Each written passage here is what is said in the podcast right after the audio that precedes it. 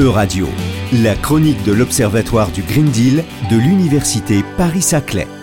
Bonjour à tous, je suis Raphaël Brett, maître de conférence en droit public à l'Université Paris-Saclay et membre de l'Observatoire du Green Deal.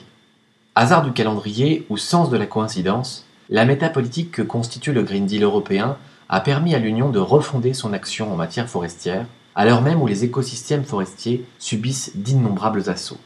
Porté par cet élan, l'Union européenne a effectivement entrepris de mieux protéger les forêts et use d'une large gamme d'instruments pour ce faire.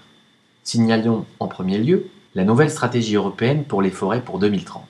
Ce texte de droit souple réserve certes une place plus importante à la bioéconomie forestière qu'à la protection même des forêts, mais présente au moins deux mérites.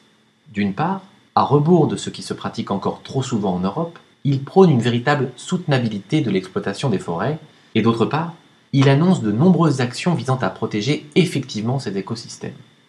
Parmi ces actions, comment ne pas citer le règlement de mai 2023 dit anti-déforestation Ce texte de droit dur interdit l'entrée sur le territoire européen aux produits contenant, par exemple, du cacao, du café, de l'huile de palme, si ces produits proviennent de territoires ayant subi la déforestation.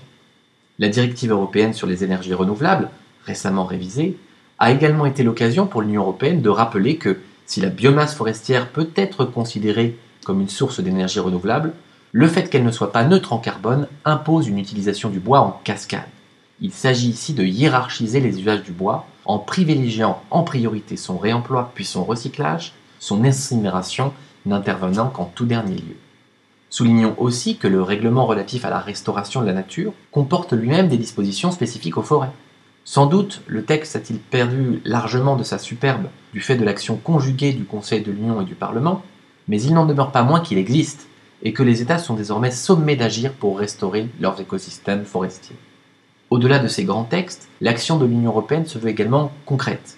C'est ainsi que l'Union entend financer la plantation de 3 milliards d'arbres d'ici 2030, qu'elle a édicté des lignes directrices concernant le reboisement ou encore la surveillance des forêts primaires. On le voit, l'ambition européenne est bel et bien présente en matière forestière.